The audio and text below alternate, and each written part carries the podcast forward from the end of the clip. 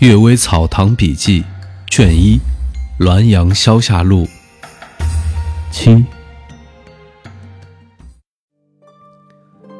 台湾驿使，陈云亭公子说，有位台湾传递公文的使者住在驿站的房舍里，看见一位美女爬上墙头往下偷看，驿使呵斥他，走过去找人又不见了。驿使睡到半夜。听到一声清脆的声音，却是一块瓦片扔到枕头边。他喝问是什么妖怪，敢来欺负皇上的使者？窗外朗声回答：“你富贵显赫，我没来得及躲避你，以致遭到你呵斥查问。我怕被神灵训斥，心中一直惴惴不安。刚才你在梦中萌发邪念，误认为我是异族的女儿，打算日后。”娶来当妾，人心中一生出念头，鬼神就知道了。你的邪念招来了我这个邪鬼，神就不能因此而归咎于我，所以我扔了一片瓦作为报复。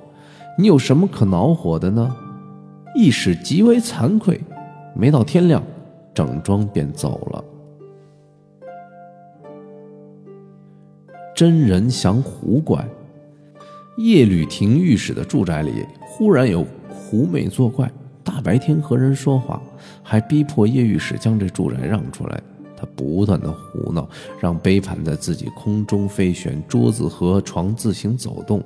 叶御史将这告诉了张真人，张真人把这件事委托给法官办理。张真人把这件事委托给法官办理，法官先画符一道。符刚刚贴出去便被撕了，又写行文告到城隍，也没有应验。法官说：“这肯定是天狐，非拜道奏章上天不可。”于是设七天到场，到第三天，狐怪还是谩骂不休。第四天，语气才委婉的请求和解。叶御史不想与狐为怪，与叶御史不想与狐怪为仇，请张真人作罢。张真人说。奏章已经拜送上界，是追不回来了。到了第七天，忽然听到砰砰的格斗声，门窗都被打得破，掉落下来。一直到黄昏，格斗之声还没有平息。法官又作喜文，请其他神灵助战，才把狐怪擒住，用一个大腹小口的瓶子装起来，埋在广渠门外。我曾问张真人驱鬼役神的缘故，他说。我也不知道其中的所以然，只是依法施行而已。一般说来，鬼神都听命于印的支配，而符箓则掌握在法官手中。真人像是长官，法官像是小吏。真人离开了法官，就不能制作符咒；法官没有真人的印，符则不灵验。这中间有的灵，有的不灵。就如官吏中的行文奏章，有的批准，有的被驳回，不可能那么有效益。这话有些道理。我又问张真人：“如果在空房子或者深山之中突然遇到狐精鬼怪，你能制服他们吗？”他说：“假若有些无知的猖狂者突然冒犯了大官，大官虽说有兵权，但一时不可能将大兵调来。”对此，强寇一时也无可奈何。这话也很实在，可见世间所有的神奇传说，大多是牵强附会。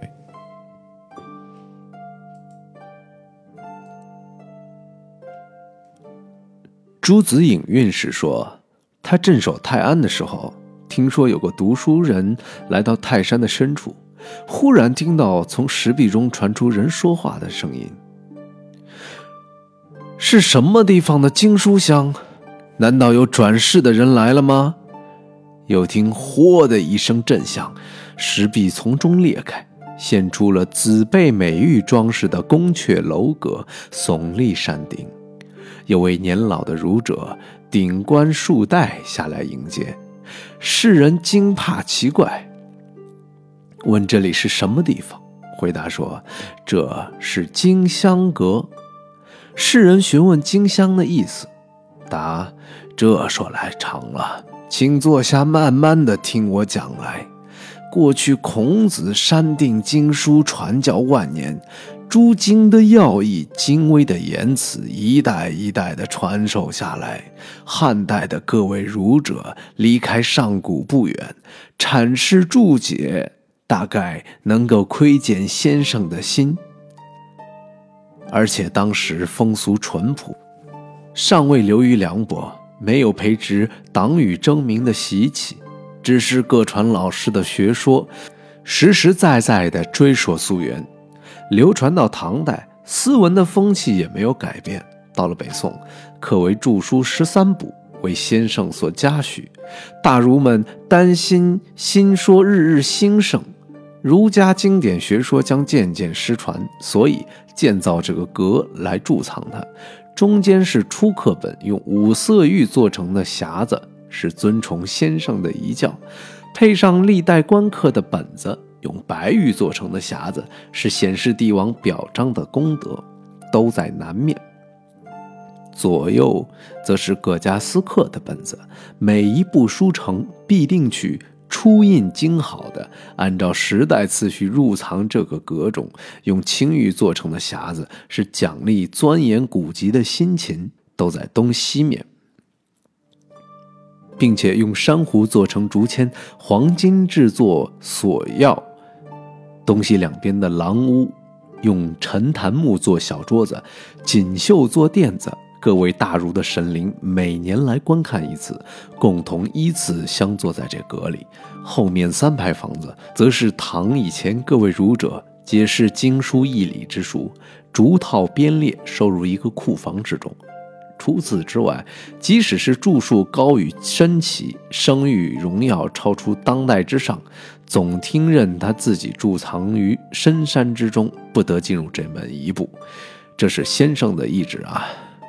各种书籍，每到子刻、午刻，一字一句都发出浓浓的香味，所以题名叫经香，因为。一元旋转，二气交融，阴气起于午时的正中，阳气生于子时的夜半。圣人的心与天地相通，各位大儒阐发圣人的义理，他的精微深奥也与天地相通，所以互相感应。但必须是能传承这门学问的人才能闻到，其他人则不能。世上的儒者对这十三部经书，有的焚油膏以济日光，钻研仰望一辈子；有的深推曲解，吹毛求疵，百般抨击，也各自因为他的性情学识的根底不同罢了。您四世以前做刻字工，曾经手刻过《周礼》半部，所以余香还在。我得以知道您的来到，于是引导他。遍看楼阁廊屋，用茶点果品来招待，然后送别说：“您善于自爱，这里是不容易来的。”世人回头一看，只有万峰直插天空，幽深而不见人迹。暗，这件事荒唐怪诞，大概是尊汉学者的预言。汉代儒者以解释古书字句为专门的学问，宋代儒者以阐发经书的义理为重。好像汉学粗而宋学精，但是不明白古书的字句义理，又何从之道？一概诋毁排斥，把它看成犹如渣滓，这就未免像已经造成了华美的大车，而回头去斥责原始是没有辐条的车轮，得以度过了迷津，立即焚起宝贵的法子，于是攻击宋儒的又纷纷而起。所以我编著《四库全书·诗部总序》中说，宋儒的攻击汉儒，不是为了讲解儒家的经书起见，不过是求得胜过汉儒罢了；后人的攻击宋儒，也不是为了讲解儒家的经书起见，不过是不平于宋儒的诋毁汉儒罢了。韦苏州的诗说：“水性自云静，石中亦无声，如何两相击？”雷转空山惊，这就是这个意思。平心静气而论，《周易》从王弼开始改变旧的说法，是宋学的萌芽。宋儒不攻击《孝经》旧书，因为词义很明显。宋儒所争的只是经文，古文的字句，也无关于大旨，都可以暂且搁置，不予议论。至于《尚书》《三礼》《三传》《毛诗》《尔雅》各种著书，都是根据古义，断然不是宋儒所能。《论语》《孟子》，宋儒所积累的一生的经历，字斟句酌，也断然不是汉儒所能赶得上的。大概汉儒看重老师的传授自有来源，宋儒崇尚新物，研求容易深入，汉儒或者执着于旧文。过于相信传述经义的文字，宋儒或者单凭主观猜测而下判断，勇于改动经文，计算它的得失，也还相当。只是汉儒的学问，不是读书考古不能下一句说，不能下一句话；宋儒的学问，则人人都可以空谈。这中间，兰草和艾蒿同生，确实有不能满足人心的地方。这就是讥笑指摘的由来，这种虚构的话也不是无缘无故而起的。